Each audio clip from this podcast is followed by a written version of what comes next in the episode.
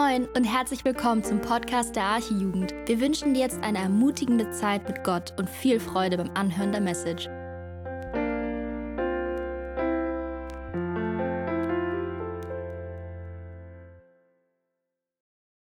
Ja, wir sind weiter in unserer Reihe durchs Johannesevangelium. Mittlerweile sind wir in Kapitel 17 angekommen. Was steht im Kapitel 17? Seid ihr da? Hohe priesterliche Gebet, genau. Weil das so viel ist, haben wir das in zwei Teile. Das heißt, der erste Teil kommt heute. Äh, das ist eigentlich nur ein kleiner Teil, nur fünf Verse. Und die restlichen Verse, die machen wir dann nach der Eckstein-Konferenz. Äh, nächste Woche haben wir ja unsere große Eckstein-Konferenz, wozu ich euch auch schon ganz herzlich einlade. Ähm, schlagt mal gern mit mir die Bibel auf, Johannes Kapitel 17, Verse 1 bis 5. Und da steht Folgendes.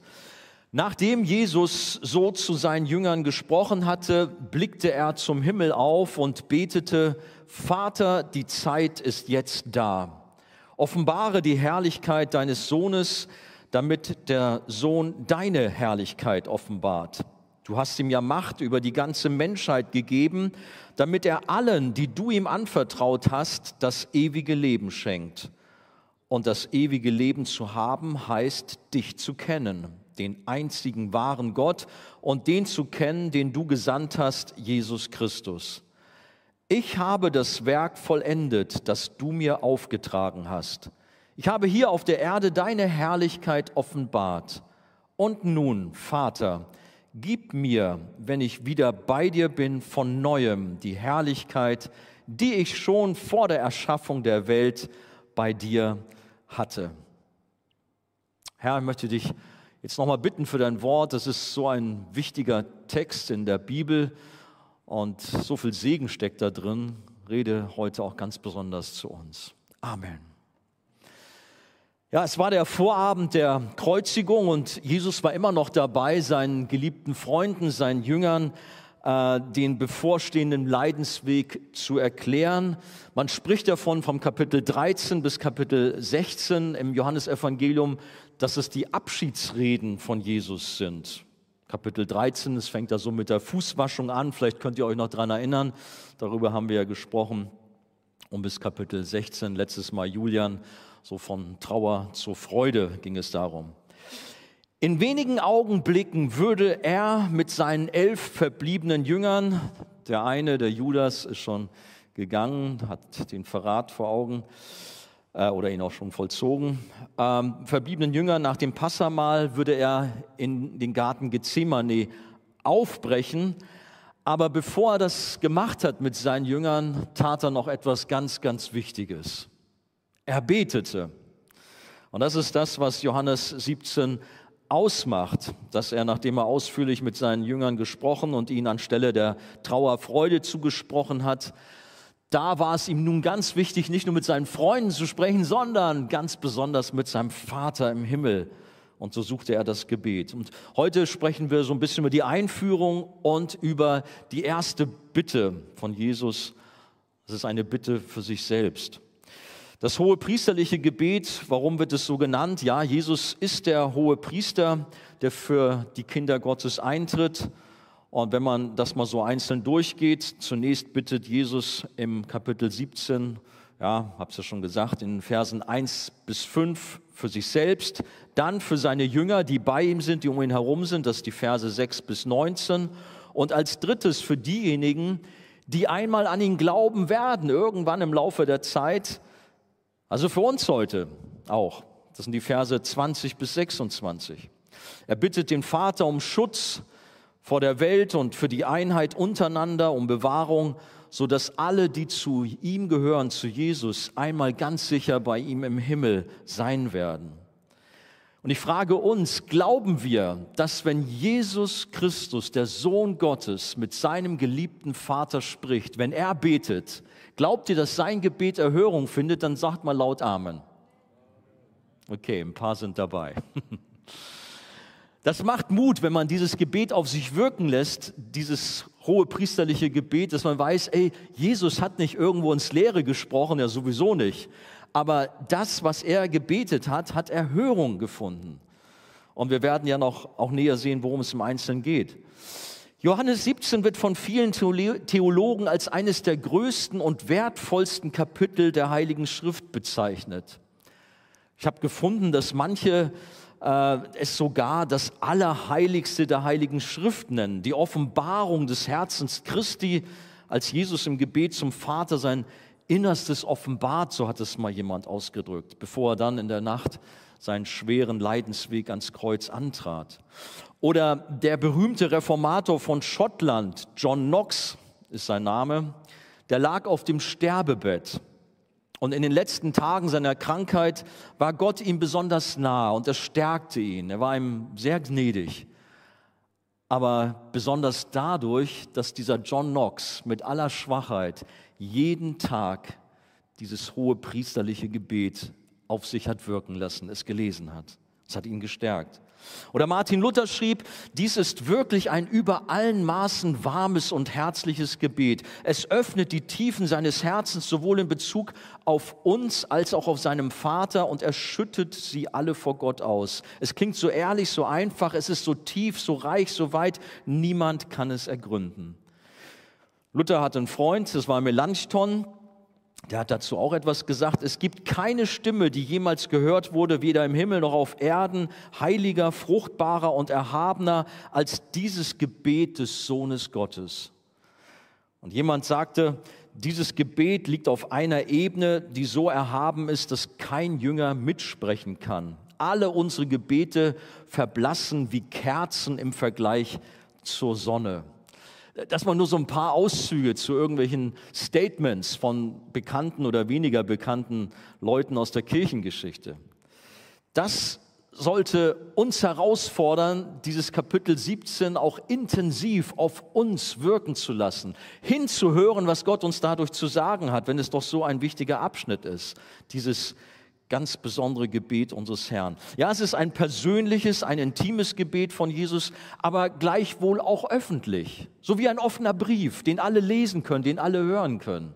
Klar, wir haben Johannes 17 in unserer Schrift, in unserer Bibel und lesen es und sprechen darüber, wie auch heute Abend.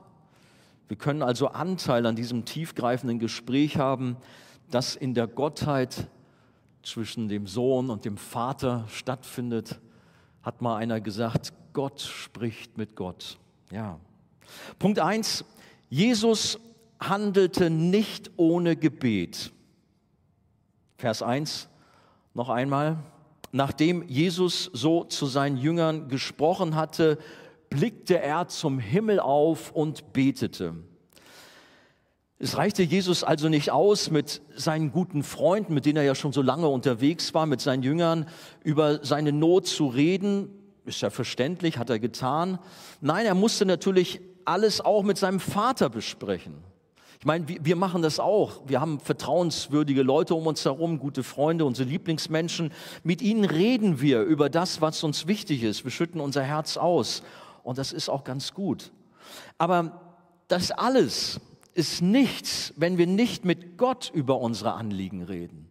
Das bringt dir nichts. Ja, es mag in dem Moment dein Herz irgendwo erleichtern, aber du brauchst den lebendigen Gott, dem du dein Herz ausschüttest. Das ist das, was dir wirklich hilft. Und deshalb befand sich Jesus auch überhaupt in ununterbrochener Gemeinschaft mit dem Vater. Er hat ja nicht nur hier in Kapitel 17 mit seinem Vater geredet, sondern immer wieder, äh, um, um das mal auf euch wirken zu lassen. Klar, er hat jeden Tag lange mit Gott geredet, mit seinem Vater, aber mal so, als er getauft wurde, betete er, Lukas 3, 21, da lesen wir davon. Oder bevor er seine Jünger berief, da betete er sogar eine ganze Nacht durch, Lukas Kapitel 6, die Verse 12 bis 13. Oder bevor er seinen öffentlichen Dienst begann, betete er, Markus 1, 35. Vor seiner Verklärung auf dem Berg betete er, Lukas 9, 29. Und natürlich betete er auch, bevor er ans Kreuz ging. Und er suchte suchte sein Vater im Gebet. Garten Gethsemane ist so ein Stichwort. Dort hat er so gebetet, so dass sein Schweiß wie Blutstropfen hervortrat. Ihr kennt diese Geschichte. Und wie sollte es anders sein? Auch seine letzten Worte am Kreuz waren Gebete. Vater, in deine Hände befehle ich meinen Geist, bevor er starb. Jesus tat nichts ohne Gebet, nichts ohne in inniger Gemeinschaft mit seinem Vater zu sein. Und so, nachdem er eben sehr viel, sehr lang, Kapitel 13 bis 16, mit seinen Jüngern alles Mögliche geteilt hat, oder was ist geteilt, hat sie getröstet, hat sie vorbereitet auf seinen, seinen äh, Abschied, auf sein Weggehen, so war ihm doch jetzt so ein großes Bedürfnis, ich muss jetzt mit meinem Vater reden. Auch wenn er ständig auch in Zwiesprache mit seinem Vater war und sich immer wieder Auszeiten nahm an einsamen Orten und dort mit seinem Vater sprach. Aber so gerade auch jetzt vor der Kreuzigung war das ganz wichtig für ihn. Ja, da können wir uns fragen, warum machen wir eigentlich so viel ohne Gebet? Oder? Denk mal drüber nach an deine äh, letzte Woche vielleicht oder die letzten Monate. Ja, du betest, aber wie intensiv ist dein Gebet? Ringst du richtig vor Gott und bringst Dinge durch? Oder ist es mehr so ein Instant-Gebet, so ganz kurz mal, so ein spontan, so ein, so, so ein Hilfeschrei? Ja, das haben wir alle mal. Aber wirklich auch vor Gott Dinge ausbreiten und dran zu bleiben, machen wir das? Ja, wenn wir ganz besondere Notsituationen, ich spreche auch ganz persönlich von mir, wenn ich krank bin, wenn ich merke, es piekt hier überall und ich habe Sorge, habe ich eine schlimme Krankheit. Wow, da kann man auf die Knie gehen und dann schreit man zum Herrn, sei mir gnädig, hilf mir, bewahre mich. Oder ich sage euch, manches Mal war ich auch schon irgendwo in der Luft unterwegs und es gab schwere Turbulenzen. Das waren meine größten Heiligungsstunden. Ich kann mich manches Mal erinnern. Ich weiß noch, da war noch ein, ein Flug von, äh, von Frankfurt nach Hamburg, glaube ich, war das weiß nicht, irgendwie die Inlandsflüge haben es besonders in sich. Vielleicht, weil die nicht so ganz so hoch oben hochgehen, die Flieger. Ne? Aber da wurden wir so durchgeschüttelt und ich habe dann plötzlich die Stewardessen gesehen, wie sie sich selber kreidebleich hingesetzt haben und sich da festgeschnallt haben. Da dachte ich, oh, wenn die Stewardessen schon so eine Angst haben, wie soll es dann mir erst gehen? Angela saß neben mir, meine Frau, die hat ununterbrochen auf mich eingeredet. Das war ihre Art, damit umzugehen und meine Knöchel, die traten hervor, während ich mich in den Sitz presste und sagte, okay, mir kann nichts passieren, ich halte mich ja fest. Aber ich sage euch, das war jetzt nur ein Beispiel, ich habe das manches Mal erlebt, auch rüber über den großen Teich in die USA oder so. Das waren dann wirklich so besondere Begegnungen mit dem Herrn. Herr, ich weihe mich dir ganz neu, wenn ich jetzt abstürze, ich bin ja dann bei dir und will ja auch wirklich, ja, dass alles in Ordnung zwischen uns ist dann betet man plötzlich, wenn so herausfordernde Situationen sind. Oder mir fiel bei der Vorbereitung ein, ich hatte einen ganz lieben, guten Freund, der war schwer verliebt. Aber irgendwie kam er nicht so an das Mädchen seiner Träume heran. Er hat alle Register gezogen. Der hat gebetet wie ein Weltmeister. Der hat gefastet. Ich sag euch das. Der ist so abgemagert. Der war wirklich ein Strich nur in der Landschaft, obwohl er eigentlich ein ganz stattlicher Kerl war.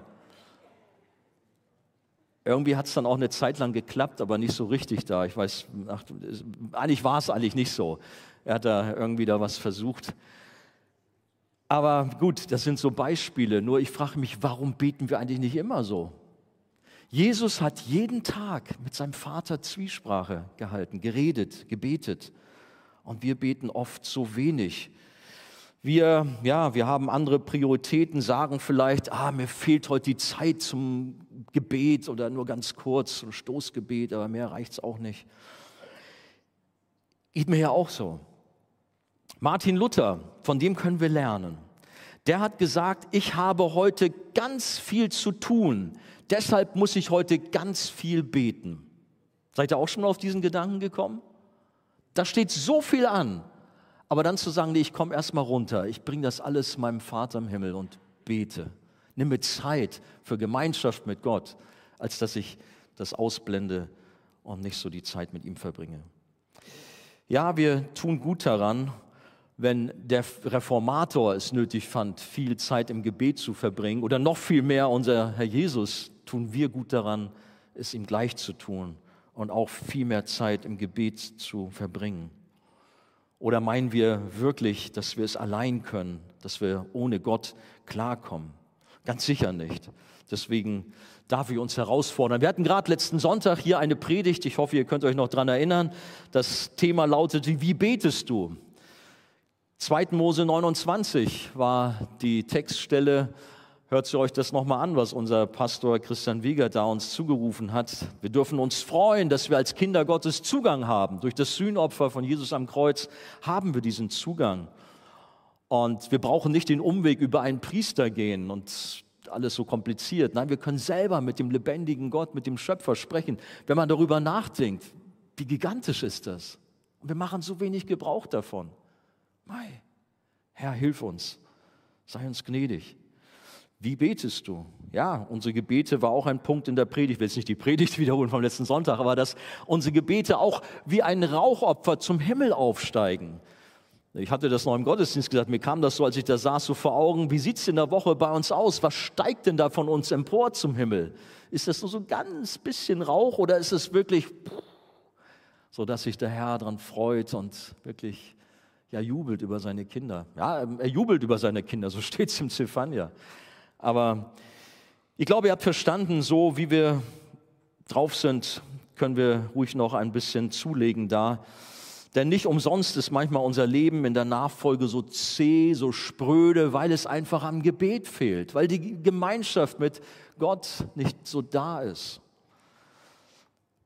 Wir können von Jesus lernen und nicht nur durch das hohe priesterliche Gebet, was wir jetzt auf uns wirken lassen, sondern er hat uns auch das Mustergebet, das Vaterunser hinterlassen.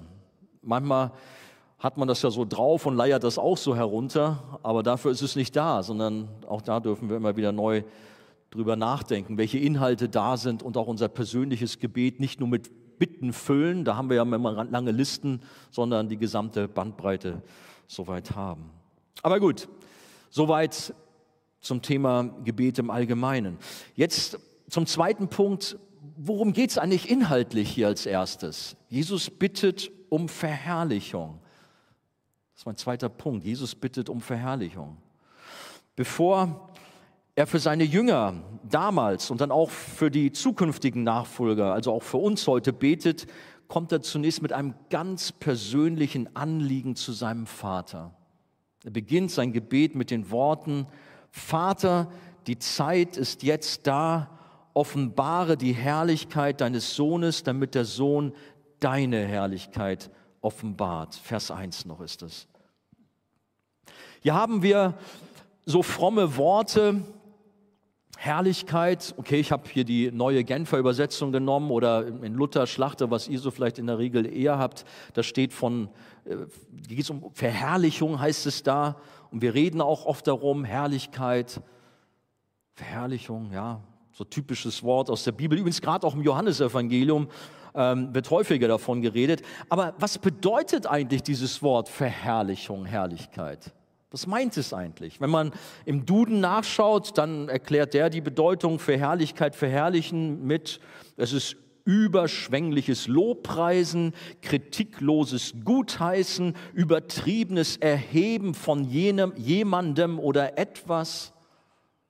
Gut, wenn man im hebräischen Urtext so reinschaut, diese Worte für Herrlichkeit, verherrlichen, da steht dann eher was von Pracht, Schönheit, Ehre, Würdigung. Einfach die Größe und Vollkommenheit Gottes herausstellen, die eigentlich nicht in Worte zu fassen ist. Deswegen sagt man Herrlichkeit. Damit hat man die Größe und Schönheit und Perfektion und ja, alles von Gott umschrieben. Als Jesus im ersten Abschnitt von Johannes 17 für sich selbst betet, betet er zunächst um seine Verherrlichung. Und nach Vers 1 sagt er wenig später in Vers 5 auch noch einmal, und nun Vater, gib mir, wenn ich wieder bei dir bin, von neuem die Herrlichkeit, die ich schon vor der Erschaffung der Welt bei dir hatte. Ja, als Jesus auf diese Erde kam und den Himmel verließ, da hat er die Herrlichkeit hinter sich gelassen. Er hat sich entäußert, heißt es in Philippa 2, Vers 6, und er hat die Gestalt eines Knechtes, eines Sklaven angenommen. Aber nun bereitet sich Jesus wieder neu vor oder bereitet sich vor auf seine Rückkehr in den Himmel. Klar, zuerst stand das Kreuz bevor, aber letztendlich dann auch wieder zurück zum Vater zu gehen. Verherrlichung, Herrlichkeit. Jesus bittet darum. Er bittet den Vater darum. Was wichtig ist, Jesus suchte nicht die Verherrlichung, den Ruhm, die Anerkennung bei Menschen. Können wir uns daran erinnern, als er in Jerusalem einzog, da jubelten ihm die Massen zu und sie wollten ihn zum König machen. Hosianna. Und wenig später haben sie gerufen, kreuzige ihn.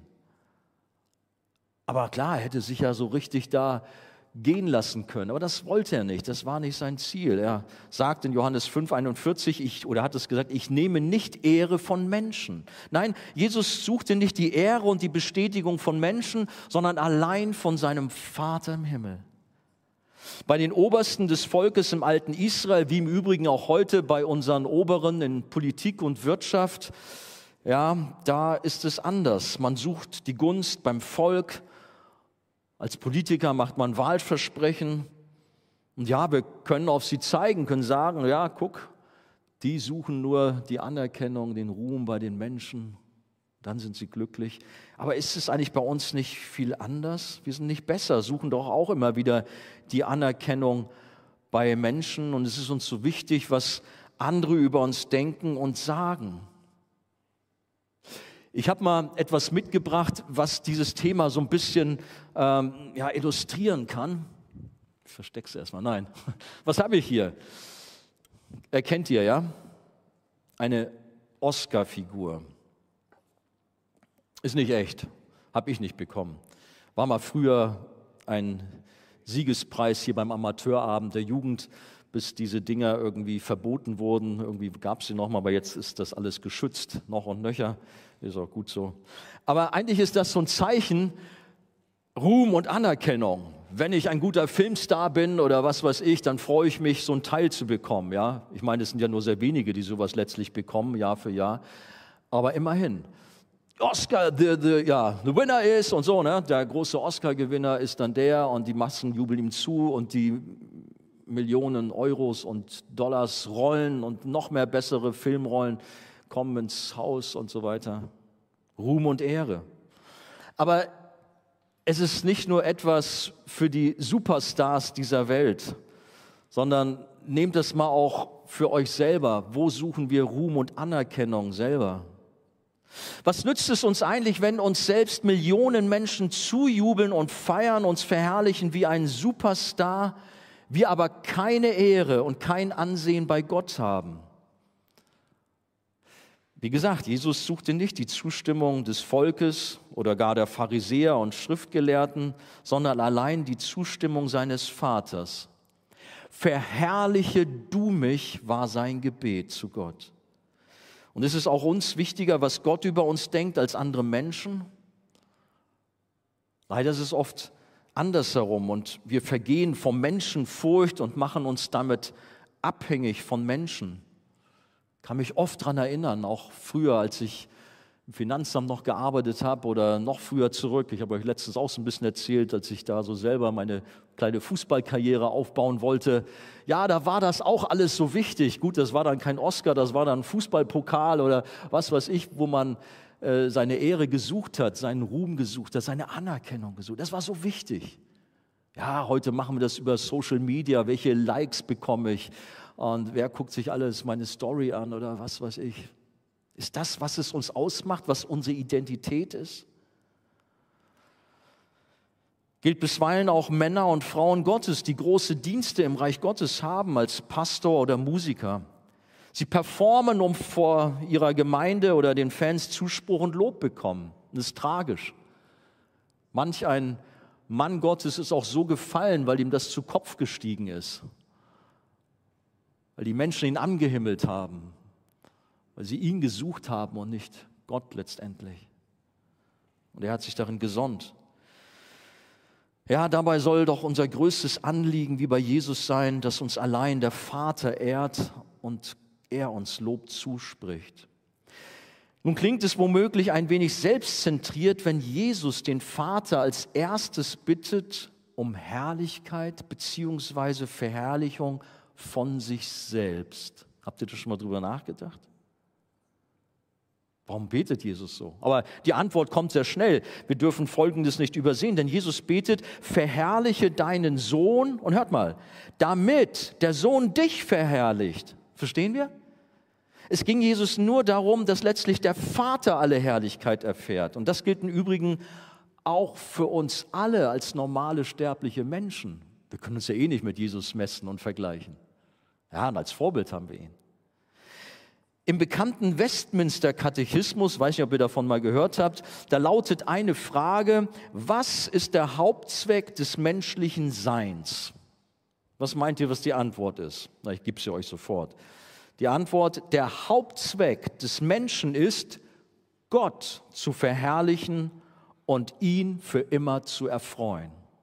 Das ist unsere Bestimmung hier auf dieser Erde. Der Hauptzweck des Menschen ist, Gott zu verherrlichen und ihn für immer zu erfreuen. Und das ist genau das, was Jesus als erste Bitte seines Gebetes formuliert. Wir leben nicht für unsere eigenen Wünsche und Ziele, sondern allein zur Ehre Gottes. Deswegen tust du gut daran, so ein Motto über dein Leben zu stellen. Es gibt ja dieses lateinische Soli Deo Gloria, allein Gott zur Ehre. Das soll Maßstab und die Erfüllung unseres Lebens sein. Und ja, wir alle wollen gerne ein erfülltes, ein glückliches Leben auf dieser Erde haben. Man sucht dabei nach Erfolg im Beruf, nach Anerkennung und Ehre beim Menschen. Man sucht sein Glück in Reichtum, in Macht, in Anerkennung. Wie gesagt, hier das beispielhaft vor Augen. Ja, man sucht auch in Fitness. Sehr gut, dass wir alle pumpen, bis der Arzt kommt. Aber warum tust du das? Was ist Sinn und Zweck davon? In Beziehungen natürlich auch, im Sex, im Hobby, in Reisen. Aber die Bibel macht uns deutlich, dass dies alles uns nur eine vorübergehende Befriedigung verschafft. Das ist tatsächlich so, wenn wir doch auch reinschauen, gerade auch bei den Stars dieser Welt fällt mir das manchmal auf, wenn man so Klatschzeitschriften beim Arzt mal so reinguckt. Ständig ist man auf der Suche nach dem nächsten Kick und nicht wenige landen in ihrer Suche oder Sehnsucht nach Glück in Depression und Verzweiflung und manch einer hat sich das Leben genommen. Manche landen auch in, in Süchten. Das ist übrigens ein Thema, was uns auch als Jugendleitung beschäftigt. Wir werden im nächsten Quartal, Anfang Dezember, auch mal darüber sprechen, über Alkohol und Rauchen und all diese Dinge. Hängen wir in Süchten drin oder sind wir frei davon? Nein, nicht Selbstverwirklichung und Selbstverliebtheit. Unsere Welt macht uns weiß, glaub an dich, denk zuerst an dich, du musst dich selbst lieben. Das ist so Dinge, die werden heute so groß geschrieben, aber sind das die Lösung für ein erfülltes Leben? Nein sondern wir sollen die Verherrlichung Gottes suchen. Die Bibel sagt, was ihr auch tut, tut alles zur Ehre Gottes. 1. Korinther 10, 31. Bevor Jesus den Vater verherrlichen konnte, brauchte er Gottes Herrlichkeit bei sich selbst. Gott kann nur durch das verherrlicht werden, was von ihm selber kommt. Und wir alle, wir brauchen ein neues Herz und Gottes Geist muss in uns Wohnung machen, um eigentlich Gott zu verherrlichen können. Von aus, äh, aus uns selbst heraus können wir das nicht. Aber durch die Gnade Gottes dürfen wir von neuem geboren werden. Durch die Gnade Gottes macht der Geist Gottes in uns Wohnung und wir sind in der Lage, Gott zu verherrlichen. Gott muss den Menschen herrlich machen, bevor der Mensch Gott verherrlichen kann. Ihr kennt alle Johannes Kapitel 1 und das Wort ward Fleisch und wohnte unter uns. Und da heißt es weiter, und wir sahen seine Herrlichkeit, eine Herrlichkeit als des eingeborenen Sohnes vom Vater voller Gnade und Wahrheit. Der menschgewordene Sohn Gottes offenbarte die Eigenschaften und Merkmale des Vaters. Und als die Jünger seine Herrlichkeit sahen, das ist in Johannes 2, 11, da sahen sie seine Eigenschaften und den Charakter, die dem Charakter und den Eigenschaften des Gottes, des Vaters exakt entsprachen. Wenn wir Jesus gesehen haben, dann haben wir den Vater gesehen. In Jesus empfangen wir die geschenkte Herrlichkeit des Vaters. Durch Jesus sind wir gerecht gesprochen, sind wir würdig und angenehm vor Gott, dem Vater. Verherrlichung. Ja, auf den ersten Blick scheint es ja, Jesus hat gebetet, Vater, verherrliche mich. Auf den ersten Blick scheint es, dass die Bitte von Jesus eigentlich doch nicht erhört wurde. Denn die Zeit, die Jesus besonders herausstellt, Vater, die Zeit ist jetzt da. Das ist die Stunde seines Leidens und der Kreuzigung. Und oberflächlich betrachtet, naja, was ist da Verherrlichung? Zu hohen Ehren kommen. Wir sehen doch vielmehr einen verachteten, einen verspotteten, einen gequälten Menschen, keinen Glanz, keine Pracht, Nur Elend, nur Schande, gespuckt, verachtet, hing er am Kreuz. Was ist das für eine Verherrlichung, worum er gerade gebetet noch hatte? Aber war das wirklich so? Natürlich nicht. Jesus verherrlichte den Vater durch Gehorsam, durch Gehorsam am Kreuz und war bereit, die Mission zu erfüllen, den Leidenskelch bis zum letzten Tropfen zu trinken und den Weg bis ans, Ende, bis, bis ans bittere Ende des Kreuzes zu gehen. Philippa 2,8 lesen wir, er war gehorsam bis zum Tod, ja zum Tod am Kreuz. Das Kreuz war keine Niederlage, sondern der größte Sieg und die stärkste Verherrlichung des Sohnes und auch des Vaters. Dort am Kreuz ist die größte Verherrlichung geschehen, wenn Jesus, er kann weg, wenn Jesus für Verherrlichung gebetet hat, dann ist dieses Gebet erhört worden. Nämlich als er dort am Kreuz ausrief, es ist vollbracht. Ich habe die Mission erfüllt. Ich habe Millionen und Abermillionen Menschen gerettet, deren Sünde auf mich gelegt worden ist, deren Strafe ich getragen habe. Sie sind frei. Sie haben das Leben durch mein Sterben. Das war Verherrlichung. Oder auch als Jesus im Grab war, er blieb nicht, am dritten Tag stand er auf, der Tod konnte ihn nicht halten. Das war Verherrlichung. Und als er zum Himmel auffuhr, was glaubt ihr, was im Himmel los war? Die Engelheere standen Spalier, als der Prinz, als der Sohn Gottes wieder zurückkam. Die Mission ist erfüllt, das Erlösungswerk vollbracht. Die Braut ist bereitet, sie sammelt sich und eines Tages werden wir alle da sein und werden das auch erleben. Verherrlichung ist das. Aber nicht nur Verherrlichung für den Sohn, sondern gleichermaßen natürlich auch für den Vater der sich über das Werk seines Sohnes freut und dadurch geehrt wird. Wie großartig ist das alles. Unser Herr ist so mächtig und so großartig. Ja, Jesus wurde verherrlicht. Das Kreuz war keine Niederlage, sondern der größte Sieg. Und mit dem Kreuz im Blick betete Jesus, dass der Vater ihn verherrlichen möge. Das Kreuz war das Mittel zur wahren Herrlichkeit. Jesus ehrte seinen Vater, indem er alle Gebote hielt. Und so betet Jesus, kommen wir zu Vers 4, ich habe das Werk vollendet, das du mir aufgetragen hast. Ich habe hier auf der Erde deine Herrlichkeit offenbart. Und das ist interessant, wenn man das mal so richtig auf sich wirken lässt. Ähm, Moment, Jesus sagt hier, dass er das Werk vollendet beziehungsweise vollbracht hat, nicht vollbringen wird. Wie gesagt, er steht unmittelbar vor der Kreuzigung. Der Leidensweg stand ihm erst bevor. Aber er sagt, er hat das Werk vollbracht. Es ist geschehen. Kreuzigung lag doch noch zeitlich vor ihm. Er rief doch erst am Kreuz aus, es ist vollbracht. Warum sagt er das hier schon? Wie ist das zu verstehen?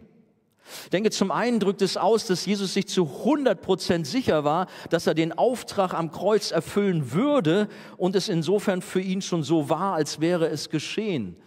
Da war nichts Zweifelhaftes mehr. Nicht, hoffentlich wird es auch gut gehen, dass ich das packe, sondern die Mission Gottes, des Erlösungswerks war sicher. Und zum anderen sieht Jesus, der Sohn Gottes, ja auch ohnehin alles auch aus der zeitlosen Perspektive der Ewigkeit des Himmels. Jesus sagt im Übrigen auch nicht, ich werde sein, sondern immer wieder, wir erinnern uns, sagt er, ich bin, ich bin die Auferstehung und das Leben. Nicht, ja, ich hoffe, dass ich eventuell die Auferstehung und das Leben sein werde. Nein, wir haben es in im Ohr noch, wie er das so ausgedrückt hat. Jesus ist der ewige Gott, der schon immer da war und immer sein wird und nicht erst in Bethlehem geboren wurde und dann am Kreuz starb. Der Vater, der Sohn und der Heilige Geist hatten vor Ewigkeiten den Erlösungsplan für eine gefallene Menschheit ausgearbeitet. Jesus musste dazu die Herrlichkeit des Himmels verlassen und zum Sühnopfer am Kreuz werden, aber nach der Erfüllung des Erlösungsplans fuhr er wieder gen Himmel und setzte sich zu Rechten des Vaters und seine Herrlichkeit war größer als je zuvor, weil er eine unzählbare Schar gerettet hat, die Erlösten Gottes, die Kinder Gottes, die Braut Christi. Millionen von Menschen zu allen Zeitaltern sind sichtbares Zeichen der Herrlichkeit Gottes. Kommen wir zum dritten und letzten Punkt. Jesus verheißt uns ewiges Leben. Jesus betet weiter, nochmal Vers 3, du hast ihm ja Macht über die ganze Menschheit gegeben, damit er allen, die du ihm anvertraut hast, das ewige Leben schenkt. Und das ewige Leben zu haben, heißt dich zu kennen, den einzigen wahren Gott und den zu kennen, den du gesandt hast, Jesus Christus. Der Vater hat seinem Sohn die Autorität und Macht über alle Menschen gegeben. Jesus ist der König der Könige, der Herr aller Herren. Und er hat sie ihm zum Zweck gegeben, die Auserwählten Gottes oder den Auserwählten Gottes das ewige Leben zu schenken. Wir haben hier diese Formulierung drin, dass Jesus betet, da sind Menschen, die du mir anvertraut hast. Wir werden da im zweiten Teil vom hohepriesterlichen Gebet noch etwas näher drüber sprechen. Das ist so ein heißes Eisen, was man manch einer Schwierigkeiten mit hat. Das Thema der Auserwählung. Dass Gott darüber befindet, wer gerettet wird und wer nicht. Daran stößt sich manch einer. Aber gerade im Johannes Kapitel 17 werden wir auch darauf hingewiesen und tun gut daran, es auf uns wirken zu lassen. Ja, er schenkt das ewige Leben. Das war die göttliche Mission des Sohnes Gottes. Aber was ist ewiges Leben eigentlich? Naja, ganz einfach, ein Leben, das niemals endet. Habt ihr euch schon mal zu Hause hingesetzt und über Ewigkeit nachgedacht? Da kann man echt einen Knoten im Kopf kriegen. Ewigkeit. Naja, ich bin schon habe schon Schwierigkeiten, irgendwie zehn Jahre oder hundert Jahre oder was weiß ich, irgendwelche Geschichtsabschnitte auf mich wirkt. Was ist Ewigkeit? Vielleicht habt ihr mal davon gehört, um überhaupt ein Beispiel zu haben. Da wurde mal gesagt, wenn alle 10.000 Jahre einmal ein Vogel seinen Schnabel an der Spitze des Mount Everest wetzt und die Zeit, die dabei gebraucht wird, bis der Berg dadurch abgetragen ist, ist erst eine Sekunde von der Ewigkeit. Weiß nicht, ob es euch hilft, so hat mal versucht, jemand sich so ein bisschen über Ewigkeit Gedanken zu machen. Manche fragten auch schon, was macht man denn die ganze Ewigkeit über? Jetzt haben wir das ewige Leben. Ja, irgendwann wird man doch alles kennen. Äh, man geht viel zu menschlich daran und natürlich hat der Himmel unendliche Ressourcen und Möglichkeiten für uns und keine Sorge, uns wird niemals langweilig werden. Wenn du sagst, na, dann habe ich mit Paulus schon alles durchdiskutiert und Königin Esther habe ich jetzt auch kennengelernt und ja, Ewigkeit. Nein, wir dürfen uns auf die Ewigkeit freuen. Und es ist mit Sicherheit nicht so, wie man es auch mitunter sich vorstellt, so dieser berühmte Bayer im Himmel, der auf einer Wolke sitzt und Harfe spielt. Das ist nicht die Ewigkeit des Himmels. Vielleicht habt ihr von dem Buch von Randy Alcorn gehört äh, über den Himmel, kann ich euch empfehlen, der sicherlich auch viel zwischen den Zeilen liest, aber uns einen Vorgeschmack äh, gibt über den Himmel. Wir denken viel zu wenig über den Himmel nach. Dabei ist das unsere Heimat, unsere Zukunft. Das ist doch hier nur ein kleiner Klecks, ein, ja, ein Schnips und schon ist die Zeit hier auf der Erde zu Ende. Wir dürfen uns auf die Ewigkeit freuen, auf die unbeschreiblich schöne Stadt, mit den Perlentoren, den goldenen Straßen. Wir dürfen uns freuen auf die Zeit ohne etwas Böses, ohne Leid, ohne Schmerzen, sondern nur pures Glück und ewige Harmonie bei Gott. Ja, und dann begegnet uns hier in unserem Text noch eine Frage. Worin besteht das ewige Leben? Vielleicht würde man gar nicht diese Frage stellen, aber dieser Text gibt es uns. Und Jesus gibt aber auch dazu gleich die Antwort. Er sagt, dich zu kennen, den einzigen wahren Gott und den zu kennen, den du gesandt hast, Jesus Christus. Gott zu kennen, den Vater und den Sohn, ist also untrennbar mit dem ewigen Leben verknüpft. Es gab früher mal so einen Aufkleber, haben sich manche Christen ans Auto gebackt, Gott kennen ist Leben. Das ist ein Ausspruch von Leo Tolstoi, ist ein bekannter russischer Autor oder Schriftsteller. Gott kennen ist Leben. Aber eigentlich ist es nicht richtig. Genau genommen muss es ja heißen, Gott kennen ist ewiges Leben. Das ist der Punkt. Die Ewigkeit, der Himmel und Gott gehören aber untrennbar zusammen. Das ist das, was hier gesagt werden will. Und ein Himmel ohne Jesus ist kein Himmel. Wie schon zu allen Zeiten fragten die Menschen aber nicht wirklich nach Gott, ihrem Schöpfer, sondern sie verehren vielmehr das Geschöpf, den Materialismus und gehen damit in die Irre. Die Menschen folgen falschen Religionen, folgen der Esoterik, allen möglichen Philosophien und basteln sich ihren eigenen Glauben zusammen. Wir sind nicht religiös, heißt es manchmal. Wir sind Atheisten. Aber doch glauben sie an irgendetwas. Auch gerade aktuell, wir haben diese ganze Klimathematik, Genderismus, sexuelle Freiheit, LGBTQ, alles Mögliche. Und all das hat schon mitunter religionsähnliche Züge eingenommen. Die Anhänger sind Jünger einer Ideologie und wer nicht mitmacht, der wird ausgegrenzt. Menschen beten alle möglichen Götzen an. Ja, habe ich doch hier meinen kleinen Götzen hier unten wieder, ja? Ist nur ein Beispiel. Und nur wenige ausersehende, tolle Stars können sich so einen Götzen leisten. Aber jeder hat dennoch so seinen Götzen. Ja, kein Oscar, aber irgendetwas anderes ist es bei dir.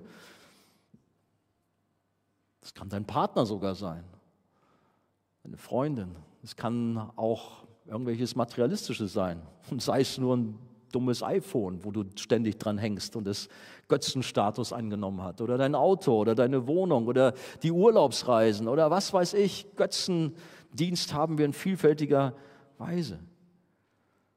Möge Gott uns helfen und uns die Augen öffnen, dass wir nicht in Götzendienst verfallen. Das Problem liegt hier, unser Herz. Johannes Calvin, der Reformator, hat gesagt, das ist eine, eine Götzenfabrik. Ständig werden neue Götzen produziert. Möge Gott uns bewahren. Die Menschen beten alle möglichen Götzen an, nur mit dem lebendigen Gott will man nichts zu tun haben. Sie sind geistlich blind und taub und brauchen Erkenntnis über Gott. Gott kennen ist ewiges Leben. Nur wie kann man dem abhelfen? Wie kommt man zur Erkenntnis Gottes? Die Bibel sagt, äh, Römer 10, Verse 14 bis 17, wie sollen sie aber den anrufen, an den sie nicht glauben? Wie sollen sie aber an den glauben, von dem sie nichts gehört haben? Wie sollen sie aber hören ohne Prediger? Wie sollen sie aber predigen, wenn sie nicht gesandt werden? Wie denn geschrieben steht, wie lieblich sind die Füße der Freudenboten, die das Gute verkündigen. Aber nicht alle waren dem Evangelium gehorsam, denn Jesaja spricht: Herr, wer glaubte unserem Predigen? Und dann kommt der berühmte Vers 17: So kommt der Glaube aus der Predigt, das Predigen aber durch das Wort Christi. Glaube und Erkenntnis kommt also durch das Hören des Wortes Gottes. Wir brauchen die Heilige Schrift, um uns von Gott oder über Gott zu informieren und Gott kennenzulernen. Steck deine Nase in die Bibel, höre Predigten, nimm das auf und ja, ruf zu Gott, dass du ihn kennenlernst. Genau genommen ist es ja der Heilige Geist, der uns das Herz öffnet und in alle Wahrheit führt und uns die Heilige Schrift aufschließt. Und natürlich ist es Jesus selber, der hier betet. Wir sind im hohepriesterlichen Gebet. Er selbst hilft uns. Er selbst ist es, der uns Erkenntnis schenkt. Hört mal, 1. Johannes 5,20. Wir wissen aber, dass der Sohn Gottes gekommen ist und uns Einsicht gegeben hat, damit wir den Wahrhaftigen erkennen. Und wir sind in dem Wahrhaftigen, in seinem Sohn Jesus Christus. Dieser ist der wahrhaftige Gott und das ewige Leben. Durch die Erkenntnis, durch das Erkennen von Jesus, durch den Erkennen des Vaters bekommen wir das ewige Leben. Die Erkenntnis über Gott liegt also nicht an dir, sondern ist das Werk Gottes an dir. Deswegen heißt es auch in Galater 4,9, jetzt aber habt ihr Gott erkannt. Vielmehr, ihr seid von Gott erkannt worden. In Römer 8, 29 heißt es, die er zuvor erkannt hat, und manch einer hat sich den Kopf schon zermartert. Was heißt das im Einzelnen? Nur ganz kurz, der Adam hat seine Eva erkannt hat eine Liebesbeziehung zu ihr aufgebaut. Und das ist eigentlich dieses Erkennen, was auch hier Gott meint, auch in Römer 8, 29. Gott hat vor ewigen Zeiten uns erkannt, seine Liebe auf einzelne Menschen, auf ein einzelnes Gut, Millionen, Massen von Menschen fokussiert, eine Liebesbeziehung aufgebaut. Es bleibt festzuhalten, wir werden sicherlich im zweiten Teil auch näher darüber sprechen, die Rettung ist nicht unser Verdienst, sondern allein ein Geschenk der Gnade Gottes und wir dürfen uns unendlich darüber freuen, dass wir offene Augen haben, dass wir erkennen dürfen. Zum Schluss, das Lobpreisteam kann nach vorne wieder kommen. Jesus betet hier und er bat um Verherrlichung, um dadurch den Vater zu verherrlichen. Und wie schon gesagt, sein Gebet fand Erhörung, denn die Herrlichkeit Gottes, die wird am Kreuz von Golgatha in einzigartiger Weise offenbar und vom Vater und dem Sohn demonstriert. Durch das Kreuz erfüllte der Sohn den Auftrag seines Vaters und segnete sein Volk mit ewigem Leben. Und jedes Mal, ich wünsche mir, dass es heute Abend auch geschieht, jedes Mal, wenn ein Sünder gerettet wird, wird der lebendige Gott verherrlicht. Und es ist Freude im Himmel über einen Sünder, der Buße tut. Und es ist unsere Aufgabe, mit jedem Tag unseres Lebens Gott allein alle Ehre zu geben. Auch anderen Menschen von Jesus zu erzählen, andere Menschen auf das Kreuz hinzuweisen.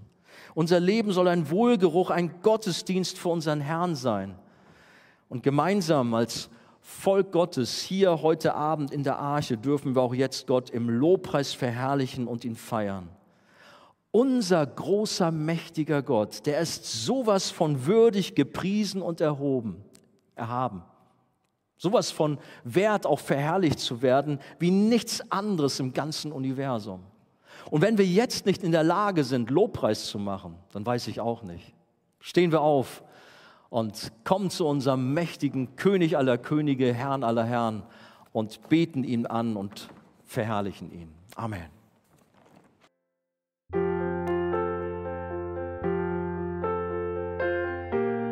Wir freuen uns, dass du heute mit dabei warst. Wir als Archijugend sind fest davon überzeugt, dass Gott auch heute durch sein Wort spricht und hoffen, dass du ihn durch diese Predigt besser kennenlernen konntest. Weitere Beiträge von uns findest du auch auf unseren Social-Media-Kanälen oder unter archijugend.de. Bis dann, tschüss!